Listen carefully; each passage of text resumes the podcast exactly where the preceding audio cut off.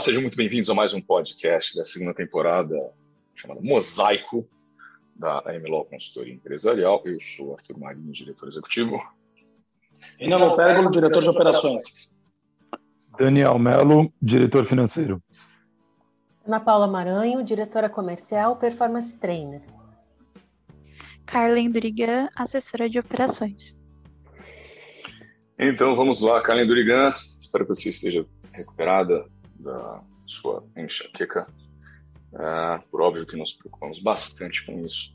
Precisa ver se de fato não é alguma psicossomatização, ainda que a gente saiba que você muito bem amparado aqui pela Ana Paula, que sempre cuida realmente da nossa performance.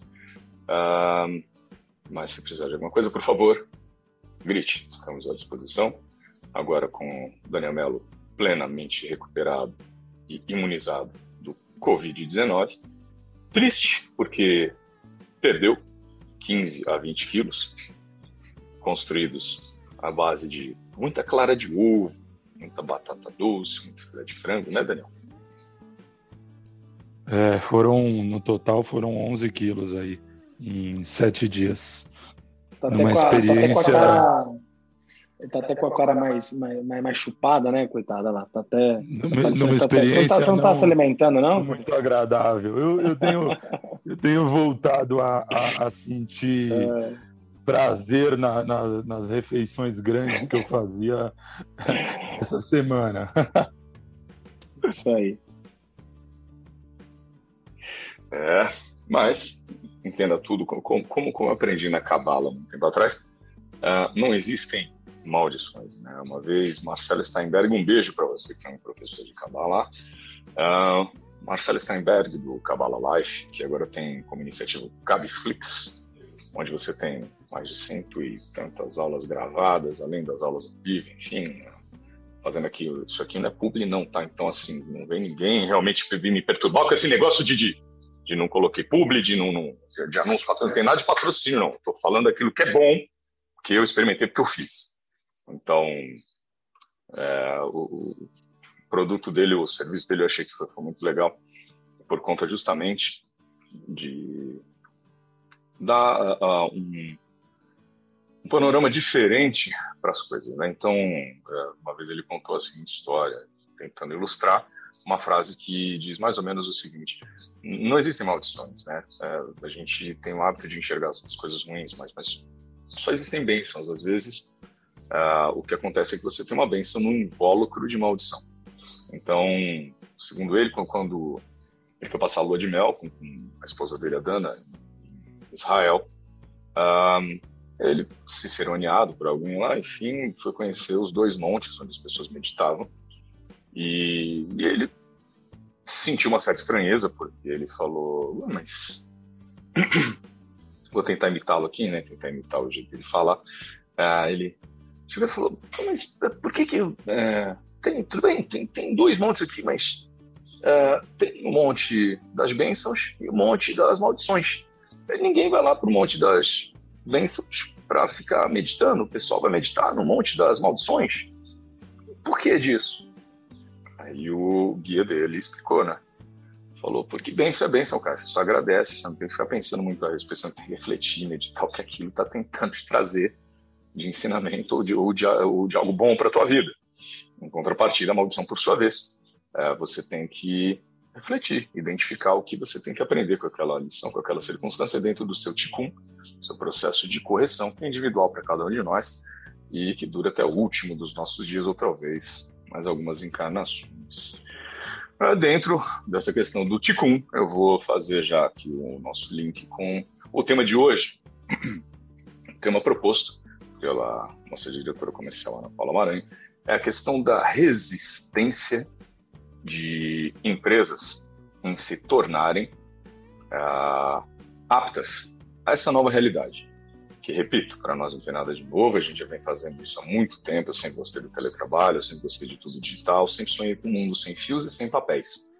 O que fazia parte aí do, do, do talvez, meu Asperger, ou, ou, ou enfim, uh, do fato de que eu entendo que, que se você aplica um 5S, e o PEC engenheiro de produção ele pode falar melhor a respeito, a primeira coisa, o primeiro S né, dessa metodologia japonesa é, é o seiri, que é o descarte.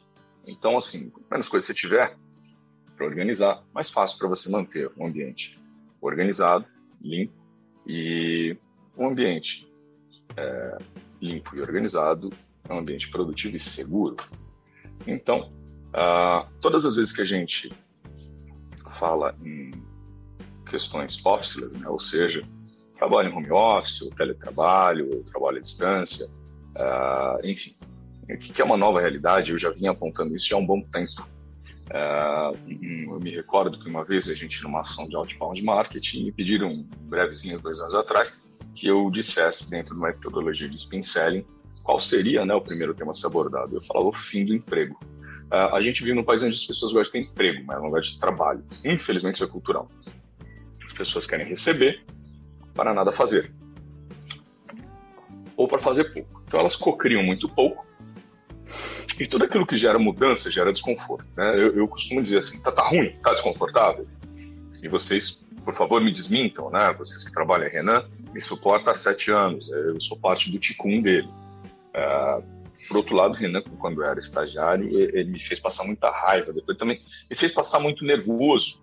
Uh, também já quando havia se tornado sócio. E de fato, ele precisou se adequar a, a, a um sem número de, de, procedimentos, porque ele é tático operacional, ele, ele é um sujeito que não é, não tem um perfil mais voltado para a estratégia em si, mas ele é um excelente tático, excelente executor e faz muito bem o front office. Eu, por minha vez, sempre procurei, até pelo meu perfil, cada um tem realmente características é, que são predominantes, enfim, uh, são estilos, são, são aptidões não que não, não se possa desenvolver outras, mas, enfim, eu costumo dizer, faça aquilo que você é bom e delegue todo o resto. Então, meu perfil sempre foi muito complementar com o dele, porque eu sou, meu perfil principal é, é seria de, de, é um perfil diretivo, então eu tenho um perfil de criação, um perfil de de diagnosticar problema, apontar soluções e criar um processo, criar um método. Depois disso, eu saio da operação e volto só para ver a conformidade. Então, eu volto para fazer a validação. Dentro desse, desse contexto, o, o que se tornou muito importante, porque que eu vou contextualizar tudo isso que eu venho falando. É, foi necessário, por um lado, a gente ter um manual geral de operações, e a maioria das empresas, a gente percebe que elas não possuem isso. Se você não tem é, muito claro qual é o escopo de trabalho de todo e qualquer colaborador, muito bem definido, ele não sabe até onde vai a autonomia dele, até onde deixa de ir, o que ele deve fazer, o que não deve, enfim, se não tem regras claras, bem assertivas, com relação ao que deve ser feito, como deve ser feito, Uh, e ao mesmo tempo, se você não tem um código de cultura, onde você vai ali embutir tudo aquilo que são os valores daquela empresa, dificilmente você consegue chegar a algum lugar.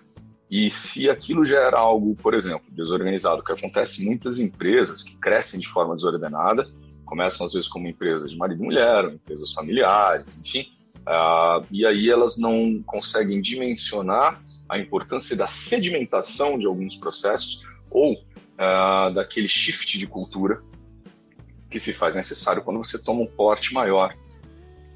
Claro, se você já vai co-estruturando isso, que é exatamente o que, por exemplo, a MLOL preconiza, o que a gente faz, uh, essa co-estruturação junto com o cliente é muito mais fácil para nós, muito melhor. Quando você pega um cliente no nascedouro e estrutura tudo aquilo com ele. Se ele escuta, fica mais fácil e fica mais barato também para ele do que se porventura depois a gente ingressa numa empresa que já possui um número de, de, de, de vícios ou, uh, enfim, é, passivos possíveis, trabalhistas, tributários.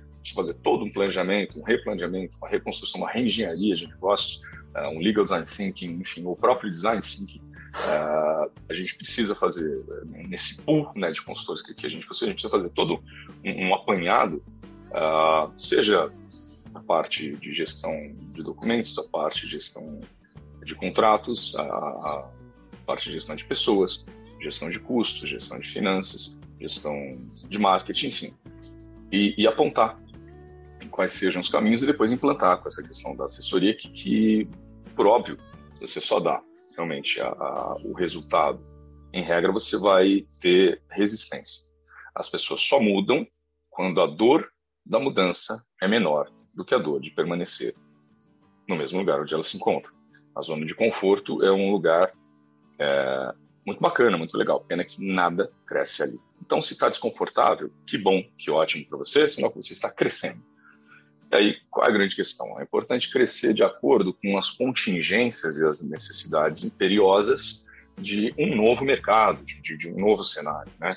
Então, muitas empresas que antes eram analógicas, ou que tinham esse negócio de, realmente ficar ali um capataz, né, um gerente ali com o chicote na mão o tempo inteiro fazendo o povo produzir, além de se tornar inviável, é, quem lá tinha no fundo é o cachorro do meu vizinho belga, ele chama-se Happy, esse cachorro, mas de feliz ele nada tem, porque ele late o dia inteiro e ele bate a cabeça contra a porta várias vezes. É aquele cachorro pequenininho, branquinho do, do, do, do eu não sei como é que é o nome dessa raça, mas enfim, é raça ruim, né, pelo visto aqui, porque esse cachorro realmente é, ele é endemoniado, ele é possuído, uh, mas eu vou orar por ele.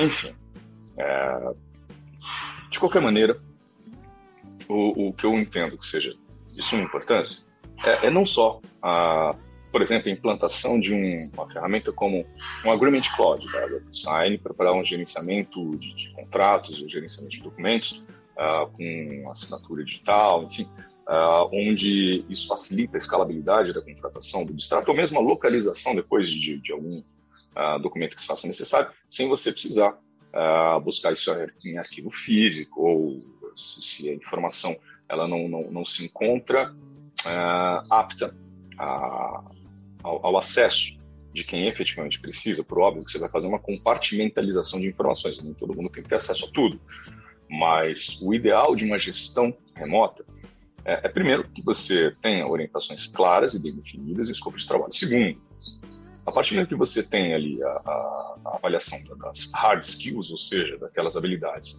que, em regra, o sujeito já traz da sua formação uh, acadêmica e profissional, é necessário que seja feita também uma avaliação do perfil comportamental com as aptidões necessárias para aquele cargo, para aquela vaga ou para aquela oportunidade de trabalho. Não vamos falar em emprego, pois eu detesto essa expressão.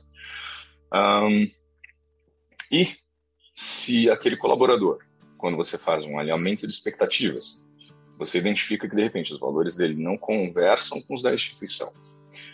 Por óbvio que pode ser feita uma adequação, pode ser feita uma conscientização, mas uh, mais importante do que isso é o desenvolvimento dessas soft skills e essa flexibilidade para o aprendizado de novos processos que são implantados ou uh, outras formas de gerir uma operação dentro de, seja de um açougue, seja de uma, sei lá, um, vou dar um outro exemplo, seja de uma siderúrgica, seja de uma madeireira, seja de uma corretora, seja, enfim, né, escritório de advocacia.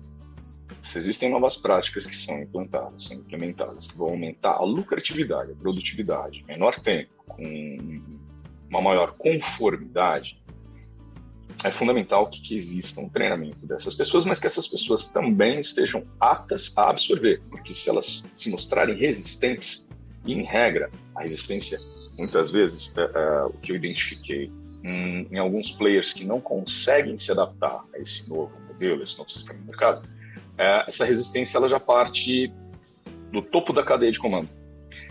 E o código de cultura é o que é top-down. Então, ele tem que partir de cima, sempre com, com a liderança, pelo exemplo, é, por parte da, da, cadeia de comando, se assim pode-se dizer. Eu não gosto muito de colocar um, um organograma que eu entendo ultrapassado, uh, que é aquele organograma padrão, onde você tem ali escalas e tem uma hierarquia. Eu acho que isso não, não cabe. Eu, eu fluxograma, talvez, né, Arthur? Um fluxograma onde você direciona, é. né? É, e, e, e com, com, autonomia, né, para cada setor. Por exemplo, dentro da própria MLOC se tornou um CSC, né, se tornou um centro de serviços compartilhados cada vez mais.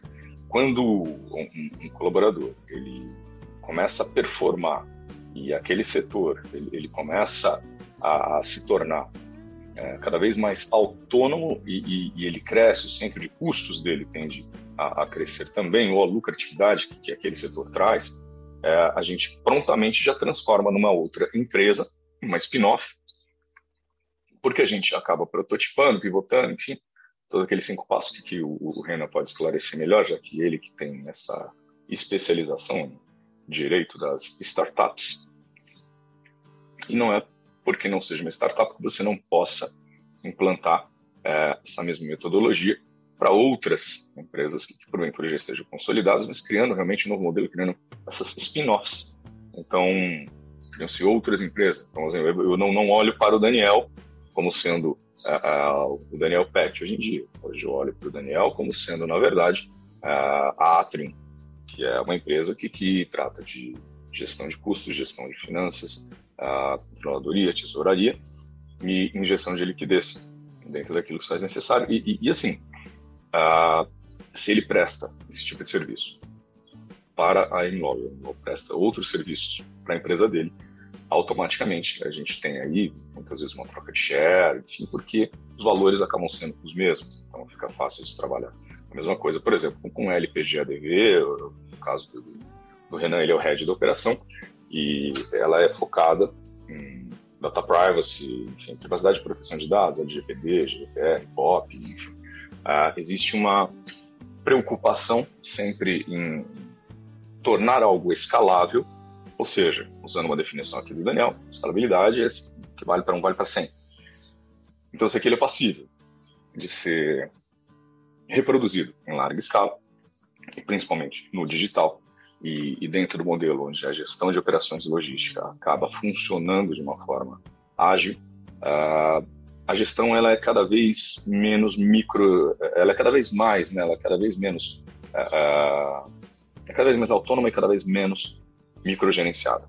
Então, nós aqui, por exemplo, fazemos chamadas de controle breves, de, de 15 minutos, como se eu fosse o Berlim e, e sei lá, Renan, por exemplo, fosse o professor na Casa de Papel. O Renan é mais o Denver, né, pelo perfil dele. Uh, o, o, Daniel, por sua vez, uh, a Kalen, eu sei que tem uma predileção aí pela Nairobi. Uh, estamos trazendo novamente aí a senhorita Tóquio. Um, e em contrapartida, temos aí o Daniel vai, a figura do, do professor. Então, fazemos em regra essas chamadas rápidas, breves, de controle, só para realmente estruturar o que já sai na agenda de cada um. Todo mundo sobe aquilo para o Trello. É, eu, eu, vendo os cards se movimentando, eu consigo gerir tranquilamente a distância uh, só pelo meu celular. Uh, ponto 2. Quando é necessário fazer uma validação de alguma coisa, separa-se um determinado horário para isso e um horário realmente para cuidar de cada uma da, das spin-offs. Então, das 9 às 10 eu estou com o Daniel na Atro, das 10 até meio-dia a gente está cuidando de marketing, enfim, ou estou cuidando de gestão de pessoas na, na, na Rise and Grind, onde, onde quem acaba é, sendo front office e, e, quem coordena todas as operações é, acaba sendo a Ana. Ou, por exemplo, é, na LPGDV, a gente separa sempre um determinado horário, das 16 até as 17, para a gente fazer a validação do que precisa. E uh, para os nossos clientes dentro da curva ABC, é, óbvio, duas horas do meu dia são destinadas a, a cuidar das questões, por exemplo, meio-dia às duas, uh, das questões dos clientes label A, que vão exigir um pouco mais de complexidade, minha cabeça está mais higienizada, mais tranquila, enfim. Uh, e posteriormente, das uh, 14 até as 16, é quando a gente cuida dos clientes label B e C, que são questões uh, que têm complexidade um pouco menor, enfim. o, por óbvio que o nível de, de, atenção conformidade é sempre o mesmo, mas por conta de muito treinamento que é feito, né, um treinamento constante. E dentro daquela linha que eu falei, ser gestor é como ser pai, é a arte de se tornar desnecessário. Então, feitos esses apontamentos iniciais aí, eu deixo a palavra para vocês para que vocês possam complementar com aquilo que vocês acharem importante, porventura eu não tenha falado, mas deixando claro que realmente a maior dificuldade não é a criação, implantação e produção desses sistemas, uh, ou, do, do, universo digital, ou dessas inovações, ou de novos processos dentro uh, de alguma empresa. Muitas vezes o, a maior resistência se dá com relação ou uh, aos colaboradores adotarem novas práticas, e aí é necessário realmente que o gestor, ou o consultor, ou o assessor contratado, ele, ele, ele foque muito nisso e, e faça esse reporte, faça esse follow-up a todo instante para quem de direito, uh, através de métricas por isso é importante olhar a expectativa de tempos em tempos, para avaliar, inclusive, se o colaborador ele vem performando ou se é necessário fazer alguma adequação, algum treinamento, se falta algum insumo, ou se de repente ele está com algum problema particular, algum problema pessoal que possa estar afetando a performance, ou ainda se, infelizmente, é necessário trocar, porque queira ou não, existe algo lá fora chamado mercado, e toda empresa tem como fim maior lucro. Então, como não é uma associação beneficente, como não, não se trata de filantropia, é, de fato, as pessoas precisam performar, precisam apresentar resultados. Eu, eu gosto de falar muito nisso porque fico feliz quando uh, posso, uh, alto e bom tom, dizer que, que, isso já fazemos aqui dentro da MLOL com, com muito sucesso, foi um processo que a gente implantou, onde ninguém mais ganha valores fixos, não tem FII, uh, não tem essa questão de, de, você saber que no final do mês você vai receber, uh, independente de ter desempenhado suas funções ou não. Todo mundo ganha por time sheet, por hora de trabalho, e esses KPIs todos os dias, pela manhã às nove, o Daniel me envia o quanto cada cliente consumiu, demandou de trabalho, dentro do budget de horas que ele possui, o quanto é, aquilo já está se aproximando, inclusive até para o envio de algum alerta, para controle né, da, da, boa utilização das horas de cada cliente. Então, é enviado um alerta já automático é, para o WhatsApp, por e-mail, pro, pro, quando atinge, cada cliente atinge 70% do consumo é, das horas que, que, que, ele possui dentro daquilo que ele optou. Um, existe uma análise do equilíbrio contratual uh, que é feito de três em três meses, justamente para que você possa fazer um upgrade daquele plano, um downgrade, para o cliente escolheu de acordo com a necessidade dele, para ele não ficar pagando hora adicional, por é mais caro. Então, uh, dentro de, de, dessa avaliação toda também é, é, é, computado pelo Daniel quantas horas foram trabalhadas por cada colaborador e, e, ele envia isso de uma forma bem clara e ilustrativa através de dashboards. Então, fica bem evidente quem efetivamente está produzindo, quem está performando, quem não está. E, por óbvio, que isso depois se soma a uma avaliação feita tanto uh, do ponto de vista interno, por cada liderança, por cada diretoria, como também uh, pelos próprios clientes, através uh, do trabalho da, da, da nossa ex-manager, enfim, de avaliações que são feitas de tempos em tempos, para que a gente possa ter feedbacks e sempre implantar inovações e mudanças. Então, aqui a gente não tem essa resistência, essa é grande vantagem, a gente se adequa e se adapta. É uma questão até de seleção natural das espécies, mas não estou aqui para falar de Darwin, nem nada disso. Por favor, fiquem à vontade para fazerem suas ponderações e contribuições e colaborações. Eu queria fazer um adendo do que você falou, que é importante, né? A resistência, a não resistência. Essa é a diferença onde você pode, é, de fato, chegar para um cliente, fazer um diagnóstico e ele não resistir a esse diagnóstico, né? Porque está sendo uma visão geral, você está dando uma visão de fora. E muitas vezes essa resistência faz com que a empresa em si não contrate ou não se, se adeque às necessidades é, apontadas por esse diagnóstico, então, acho que esse fato que você falou, assim, finalizando a resistência, é importantíssimo para as empresas, tanto para os clientes já que, que já conhecem os serviços, como os novos clientes que estão chegando aí para a gente, né? A abertura e principalmente a clareza do que, que a sua empresa de fato está atuando e qual é o gap que ela está tendo para que o, tanto o ganho de tempo, de lucratividade seja melhor, né? Então, acho que é, o que você pontuou é bem pertinente, Arthur. Eu, eu, vou só vou só complementar. É, eu achei que de fato o Arthur expôs muito bem essas questões da resistência. Agora a Ana complementando também.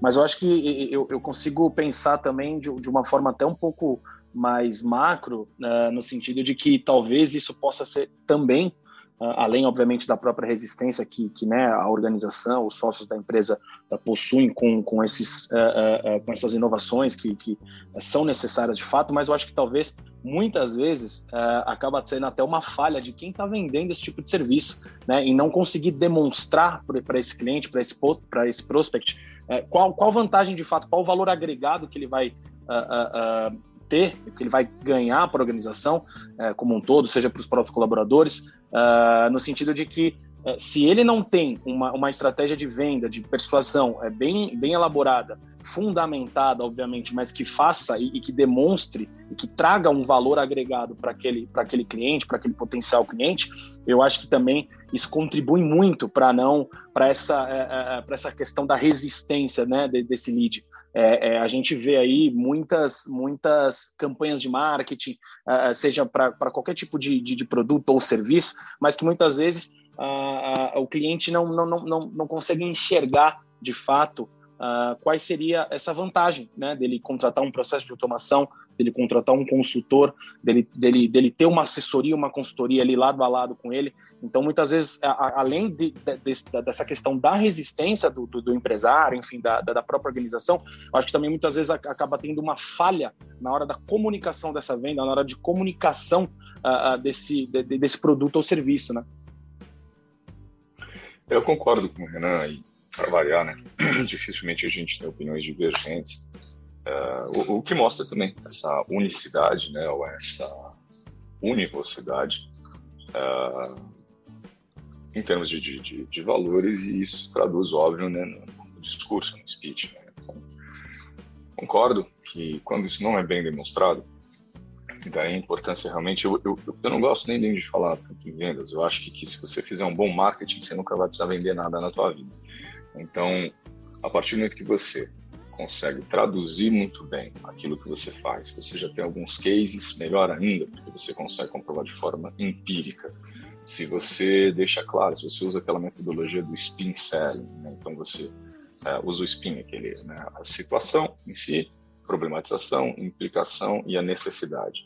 Se isso fica muito bem demonstrado, é, por óbvio que, que o, o, cliente ele vai buscar referências e a partir do momento que, que ele vir é, a, a proposta que, que você faz e mais do que isso, né, quando você demonstra, tá complementando um pouquinho o que ele falou, você chega e demonstra, faz uma auditoria, por exemplo, e não cobra fazer sua auditoria, você não vai cobrar. É que você, na verdade, hoje em dia, com, o digital, você precisa entender que existe uma oferta muito grande uh, de, de players no mercado, concorrentes, e são duas as únicas perguntas que, que vão ser feitas numa negociação B2B, ou seja, empresa com empresa. Primeira delas, né? E, e, lembrando é bom você chegar no decisor se você quiser vender alguma coisa. Se você for procurar a pessoa errada, você vai bater cabeça, enfim, até chegar em quem efetivamente tem caneta uh, ou a uh, digital para clicar ali no, no, seu contrato eletrônico e assinar. Uh, é importante que você entenda que, além do decisor, você precisa convencer, em regra, o CFO o CFO, né, o financeiro de toda qualquer empresa, ele é treinado para dizer o que, Daniel? Prioritariamente não. Se eu for pedir uma verba maior de marketing, o que o senhor vai me dizer? Como, como dito, é, nenhum primeiro momento não, mas claro, pediria também a avaliação do, do, do proveito né, que pode ser gerado por esse projeto desenvolvido e Parabéns. apresentado, por exemplo, pela área de marketing.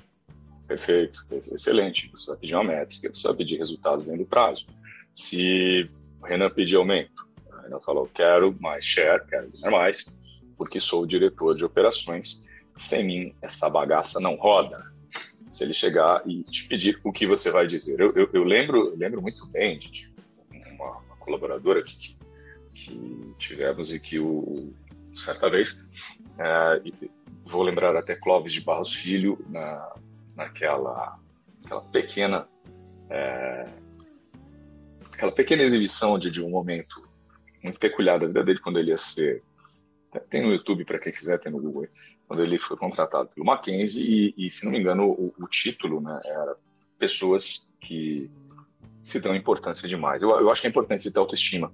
Eu, eu acho que é importante você ter uma autoconfiança mas tem que ter o bom senso também. Você precisa ver se aquilo está adequado né, com, com a realidade, né, com, com o, o, mundo fático e não só o mundo das ideias, o topos uranos. Então vamos lá.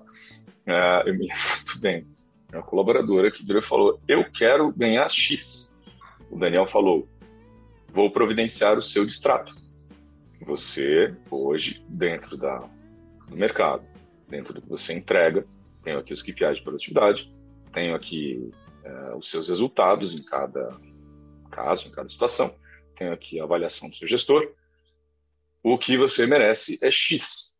E ela falou, mas eu quero Y. E o Daniel falou, boa sorte no mercado.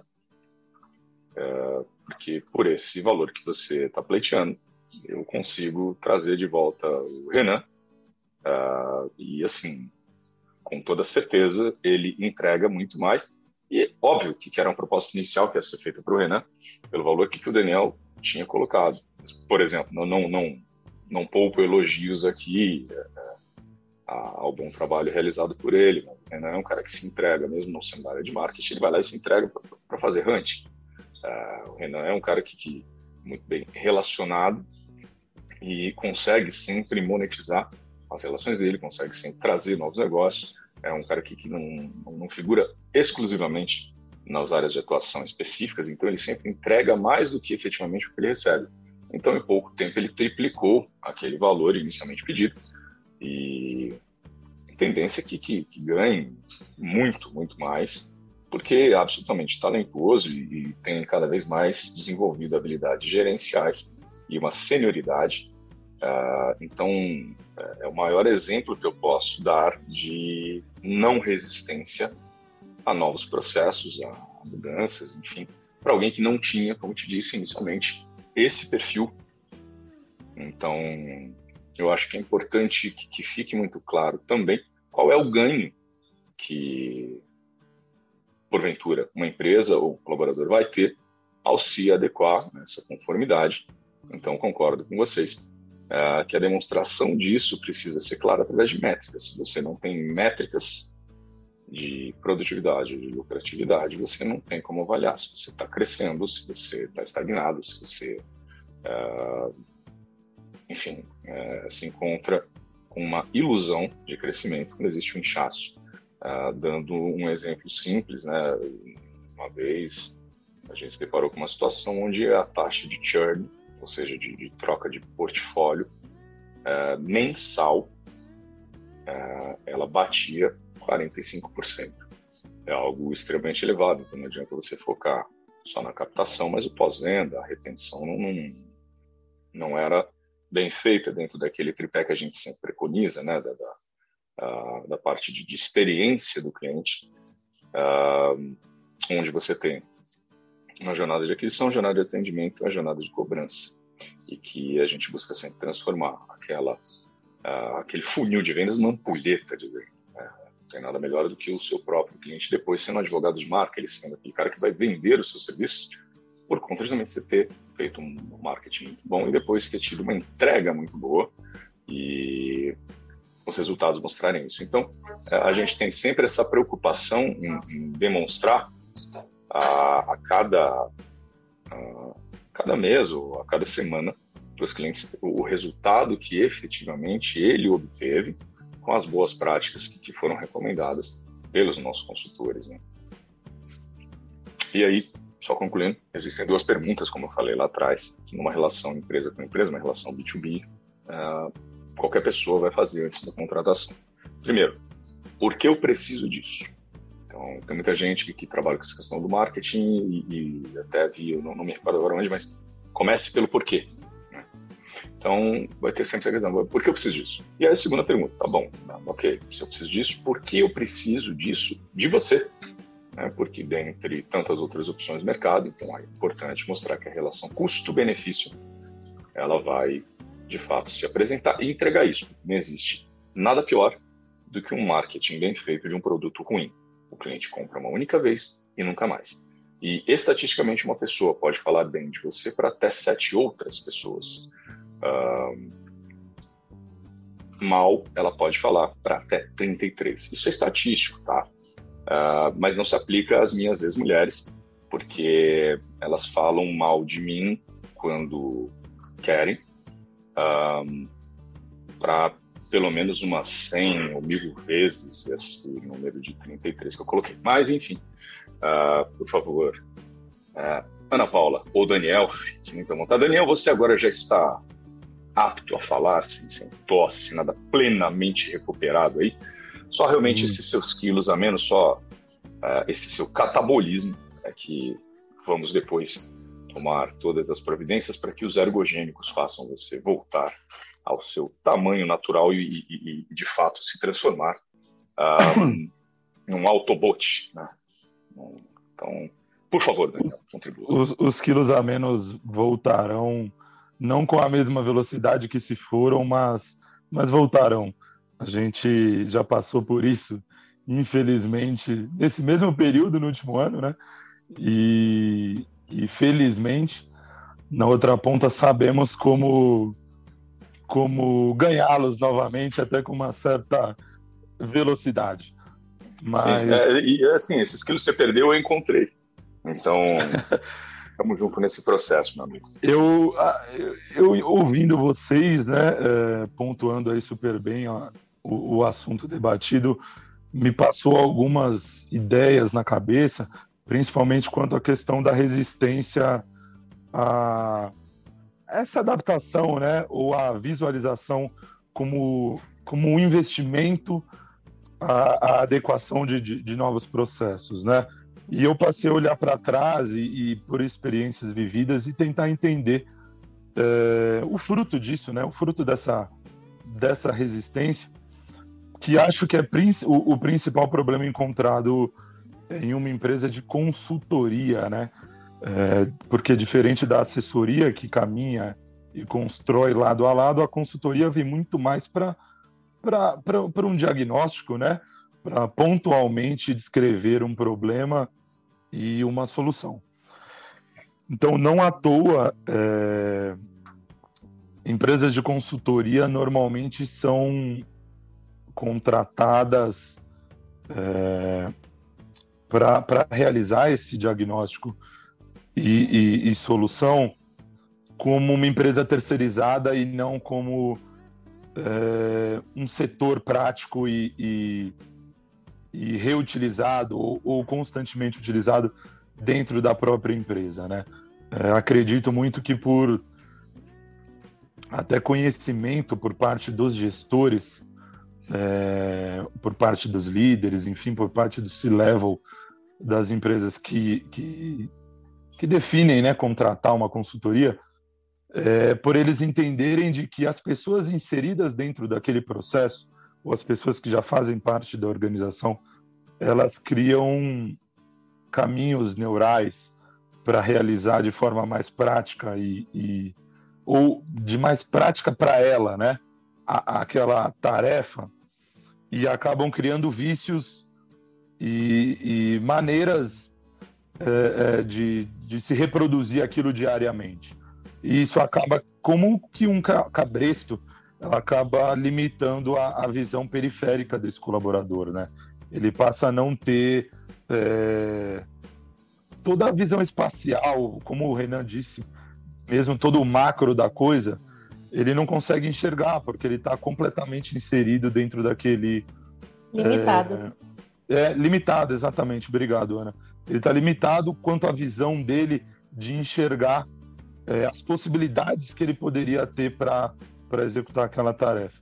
E aí fica até uma, uma dica, né, se aqui que a gente pode chamar assim, daquele famoso videozinho que, que alguns psicólogos, que alguns performance coaches, que alguns treinadores em geral passam em, em, em reuniões sobre aquela jaula onde ficam todos os, os macacos né, ali dentro e é posicionado um cacho de banana é, sobre uma escada e após o primeiro macaco tentar é, chegar ao cacho de banana é despejado um, um jato d'água em todos os outros que não conseguiram e essa e os macacos são substituídos e, e percebe-se que aquele comportamento ele é reproduzido sem um senso crítico a, a, história é até mais legal, se você me permite aqui, né? Me corrija se estiver errado, mas vamos lá.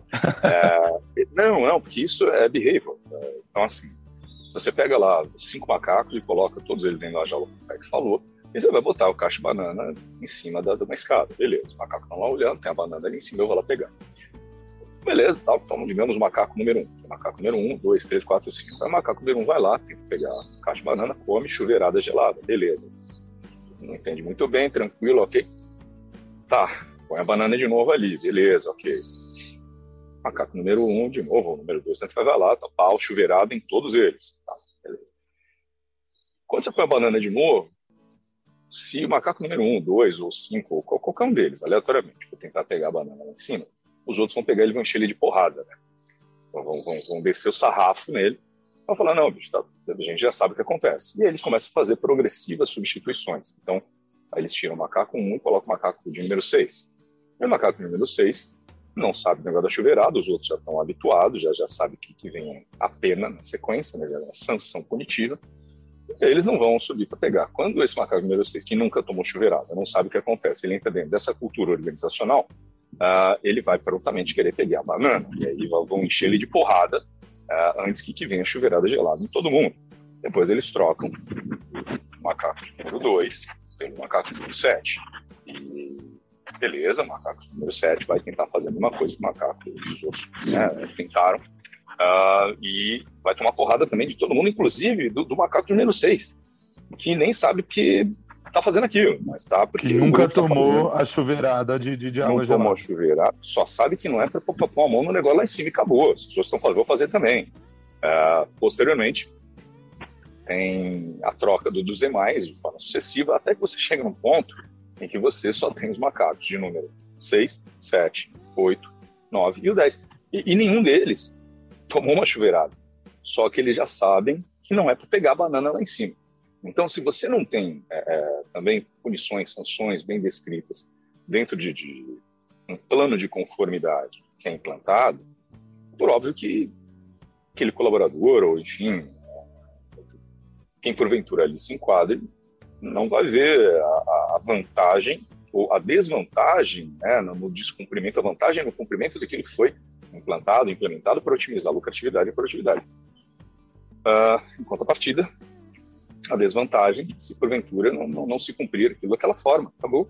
Então, uh, essa questão realmente da cultura organizacional, da implantação, de, de, de haver a necessidade de um compliance officer uh, atento a, a, essas distorções, porque durante muito tempo se falava em compliance de uma forma equivocada, achava que isso se resumia a políticas anticorrupção, uh, termos de suborno, de, de, agentes públicos, sei lá o quê, pessoas politicamente expostas, qualquer coisa do gênero. Não. Uh, corrupção é corromper uh, o processo produtivo ou, ou, ou, corromper as próprias normas, valores da instituição.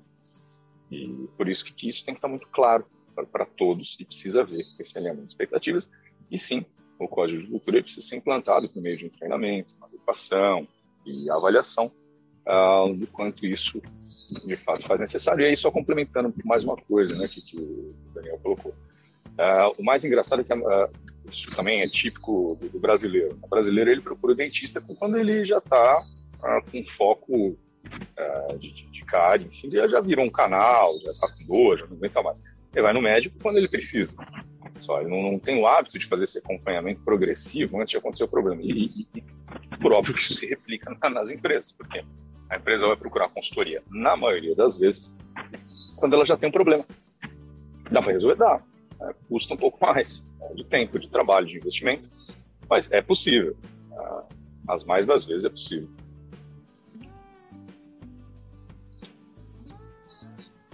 E o mais importante é que assim a conscientização parta das lideranças ou da diretoria ou de quem seja decisor, porque fundamentalmente, se isso não ocorrer, não, não funciona. Eu, eu, eu vou pegar até, aproveitando a, a Carla ligar, é, ela me sugeriu assistir Merli, né, que trata sobre filosofia, e um único episódio, um trechinho, e repostei recentemente nos stories, posso repostá-lo novamente hoje, é, até para compartilhar na, na, nas nossas redes sociais, na rede social da Uniló, falando até sobre, sobre essa questão. Uh, foi uma experiência. Se a Carlen quiser declinar a respeito, se ela quiser uh, tecer mais comentários, por favor. Mas que me recordo era assim: uh, uma professora virava para os alunos, mostrava uma, uma pasta uh, verde e falava: Olha, vamos fazer o seguinte, vou mostrar como que realmente funcionam as coisas em grupo e como o ser humano ele precisa né, de liderança. assim que os alunos que chegarem atrasados depois do, do segundo sinal, sempre tem os alunos que chegam atrasados, eu era um deles, uh, se eu pudesse nem aula eu não iria, eu só ia fazer a prova depois e enfim, prefiro de didatismo e sou sempre o cara do, do turma do fundo, vou ficar lá quieto no meu canto. Mas enfim, como já falei, eu sou o único cara que consegue ser reprovado por falta em coisas que são EAD, né? MBAs e pós-graduações que são à distância. Então, assim, um, dentro do, do, do, desse cenário do episódio Merli, que eu tive a oportunidade de ver graças à recomendação da Kalen, uh, essa professora falava, olha, quando os alunos atrasados entrarem, eu vou fazer a pergunta para vocês já estão aqui, de que cor que é essa pasta? E a pasta é verde, mas vocês vão responder vermelho. E assim ela o faz e pergunta né, para os alunos que lá já estavam, com, quando os atrasados entram, que cor que é essa pasta? A menina responde, ah, vermelha. Ah, que cor que é essa pasta? Conta para o outro lá, o outro responde, vermelha. Um dos alunos atrasados, né, um dos retardatários, olha com, com uma certa estranheza e tal, enfim, depois de cinco alunos responderem que a pasta é vermelha, ele não sabendo desse experimento que estava sendo feito, a professora aponta para ele e pergunta que cor é essa pasta. E ele, de forma ainda um pouco insegura, porque ele também está vendo que é verde, ele responde vermelha. E aí, se a Karen quiser complementar, por favor, fique à vontade. Não, é, é acho que você é, falou bem de como é a experiência e o que é interessante é que você, acho que tudo que vocês falaram nesse sentido do comportamento, ele ele é muito relevante até quando você aplica dentro é, das relações profissionais. Acho que uma frase que a gente sempre fala dentro da, da MLAW é a questão de que você é a soma das cinco pessoas com que você mais convive. Acho que é essa frase, né? Por favor, me corrijam se eu estiver errada. A média. E você é a média das cinco pessoas você... que você convive. Isso, você é a média. E acho que é, essa frase, ela é muito verdadeira, porque você realmente vai se adequando aquilo às vezes você não entende o porquê, mas você conforme aquilo está acontecendo com as pessoas ao seu redor, você vai adequando a sua forma, mesmo que você não saiba exatamente a origem daquilo. Mas para você, aquela situação presente, ela já é suficiente para que você, o seu comportamento, a sua visão se modifique e se adeque às pessoas ao seu redor. Acho que a questão que muito se pensa em relação a isso é o, o porquê disso acontecer, né? O porquê que você não se questiona e você simplesmente se adequa. Você não visa entender o porquê daquilo estar acontecendo, do porquê aquela visão, qual raciocínio se chegar àquela conclusão. Mas você eu, simplesmente eu acata a conclusão. Gostei muito do que você falou. Uh, depois que você concluir, eu vou pegar o gancho, uh, porque isso está certíssimo. Não, por favor, pode, pode, falar. Não, termine. Senão, isso seria me interrupting. E eu, eu sou um homem desconstruído eu sou praticamente o Fiuk. Uh, então, por favor, uh, termine a sua explanação e aí depois eu, eu, eu pego esse gancho, cara. É, mas acho que, em, em suma, era isso. Assim, acho que nós acabamos, muitas vezes, nós seres humanos no geral. Eu acho que isso se aplica a qualquer coisa na nossa vida. Isso se aplica é, às nossas relações familiares, às nossas relações de amizade, ao nosso ambiente de trabalho, ao nosso ambiente de estudo. É, muitas vezes nós deixamos de nos questionar e questionar alguma coisa e simplesmente é, nós acatamos aquilo que está na nossa frente. E acho que isso acaba sendo um erro tremendo, porque o ser humano ele é um ser questionador. Faz parte da nossa essência e isso é uma coisa que, infelizmente, se a gente vai perdendo ao longo do tempo, é muito prejudicial. É, porque nem sempre o outro está correto. Às vezes você pode até ser questionador e, no final das contas, você chegar à mesma conclusão e concordar com aquilo que as outras pessoas já estavam falando. Mas por que você não chegar a essa conclusão pelos seus próprios pensamentos? É, você vai ter uma visão diferente, inclusive, talvez com o mesmo resultado, mas diferente, porque a sua vivência, a sua percepção, a sua história de vida torna com que você é, analise aqueles fatos de uma forma diferente. E, e assim, antes até de dar a palavra para a Ana, que, que, que quer complementar, um minutinho, Ana, se você me permite. Primeiro, primeira consideração que eu faço aí, uh, endossando tudo que a Karen falou.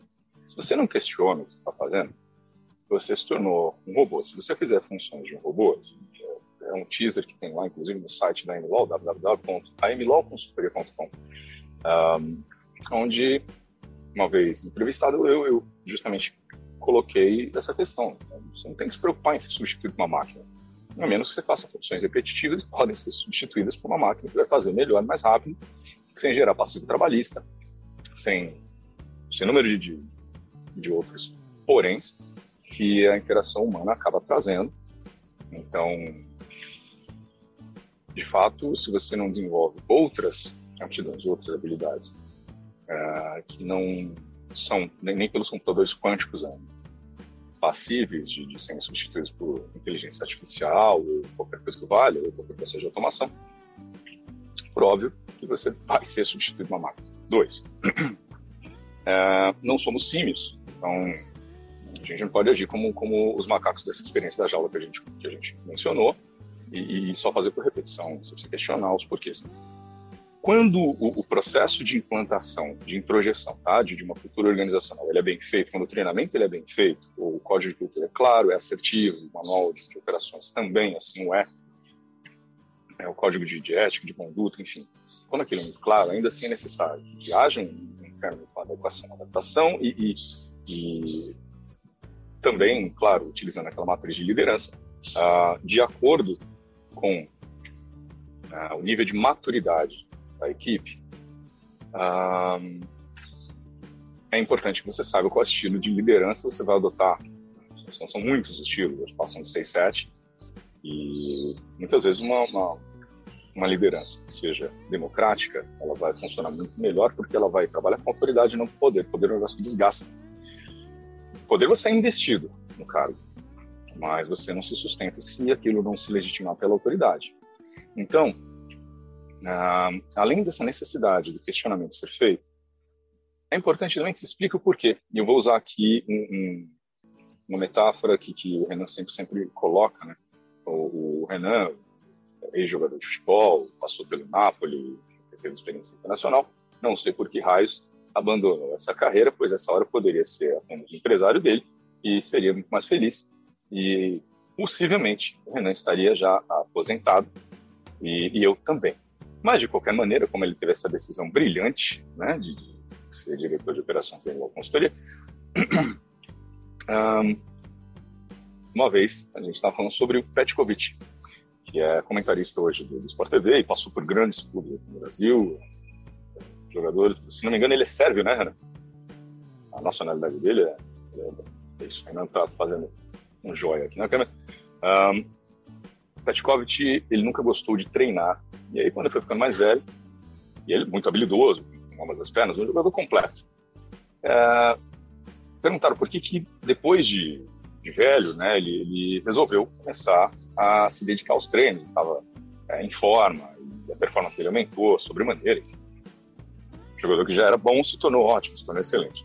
E ele explicou, ele falou, olha, antes me mandava fazer tal coisa no treinamento, eu não sabia por que, só me mandava, eu não fazia, tô afim. Depois eu comecei a perguntar, mas por que, que eu tenho que fazer isso? E ele me explicava, não, isso aqui vai melhorar a sua performance, tal coisa, assim, assim, assim isso aqui vai te ajudar nisso, aquilo, pro outro, isso aqui durante uma partida, durante o jogo, vai, vai uh, facilitar isso, isso isso, assim, assim, assado. Ele falou, a partir do momento que me explica, que eu entendo, aí eu vou executar. Agora, se eu não entender o porquê de eu estar fazendo aquilo, não vou fazê-lo. Né? Vai tomar um caminho mais curto, mais rápido. Ele fala, bom, habilidoso eu já sou, os outros que corram por mim, os outros que façam. Não tem essa necessidade. É, então, feitas essas considerações, Ana Paula, se quiser incluir, por favor, fique à vontade. Então, é só para finalizar mesmo, acho que o gancho da Carlin foi muito pertinente, né? E faz um link, inclusive, com a resistência, né? Muitas vezes a gente questiona fora o outro ou as situações, ou até mesmo um sistema ou um, um gerenciamento ou uma metodologia, mas a gente não se questiona o porquê de é, ou não estar funcionando, ou não estar se adequando, ou enfim, as resistências, né? Então a gente acaba se tornando é, engessado, olhando uma situação onde a gente questiona de fora, mas não se questiona. Então, é, eu acho que o, o podcast hoje está muito rico, né? A gente pôde abranger aí muitos assuntos que faz realmente, no momento que a gente está falando, a gente está ouvindo, e isso faz com que a gente ainda mais aprimore os nossos sistemas, o nosso funcionamento é, individual e coletivo, como a gente trabalha aqui, né? É, eu quero agradecer mais uma vez a audiência de todos É, nos sigam nas redes sociais, lá no Instagram, am.law. Também no nosso site você pode encontrar muitas informações sobre a MLO, tem novidade vindo por aí. Então é bacana muitas, que vocês nos acompanhando, vocês vão estar por dentro aí em primeira mão. No nosso site, amloconsultoria.com. É, lá vocês têm o canal com nossos e-mails, então a gente está sempre aberto a sugestões, a tirar dúvidas. E Feedbacks muito obrigada. É tudo. Sugestões de, de, temas, tudo aquilo que, que, porventura surgir de dúvidas, estamos à inteira disposição, porque o intuito aqui, como a gente sempre fala, é disseminar um conteúdo visando realmente auxiliar, uh, ainda mais nesses tempos de pandemia, mas não só restrito a isso, a todo qualquer empresário, a todo qualquer empreendedor, porque sabemos que realmente empreender no Brasil não é para amadores. Muito obrigado a todos, muito obrigado, Ana, Nan, Daniel, Carlen, muito obrigado aos nossos ouvintes e obrigado. até a próxima. Um abraço. Am.law ou no nosso site amlawconsultoria.com é, no, no próprio Spotify você encontra lá MLO Podcast, você vai encontrar a primeira e segunda temporada. E a gente está sempre à disposição. Até o nosso próximo episódio. Até lá. Tchau, tchau.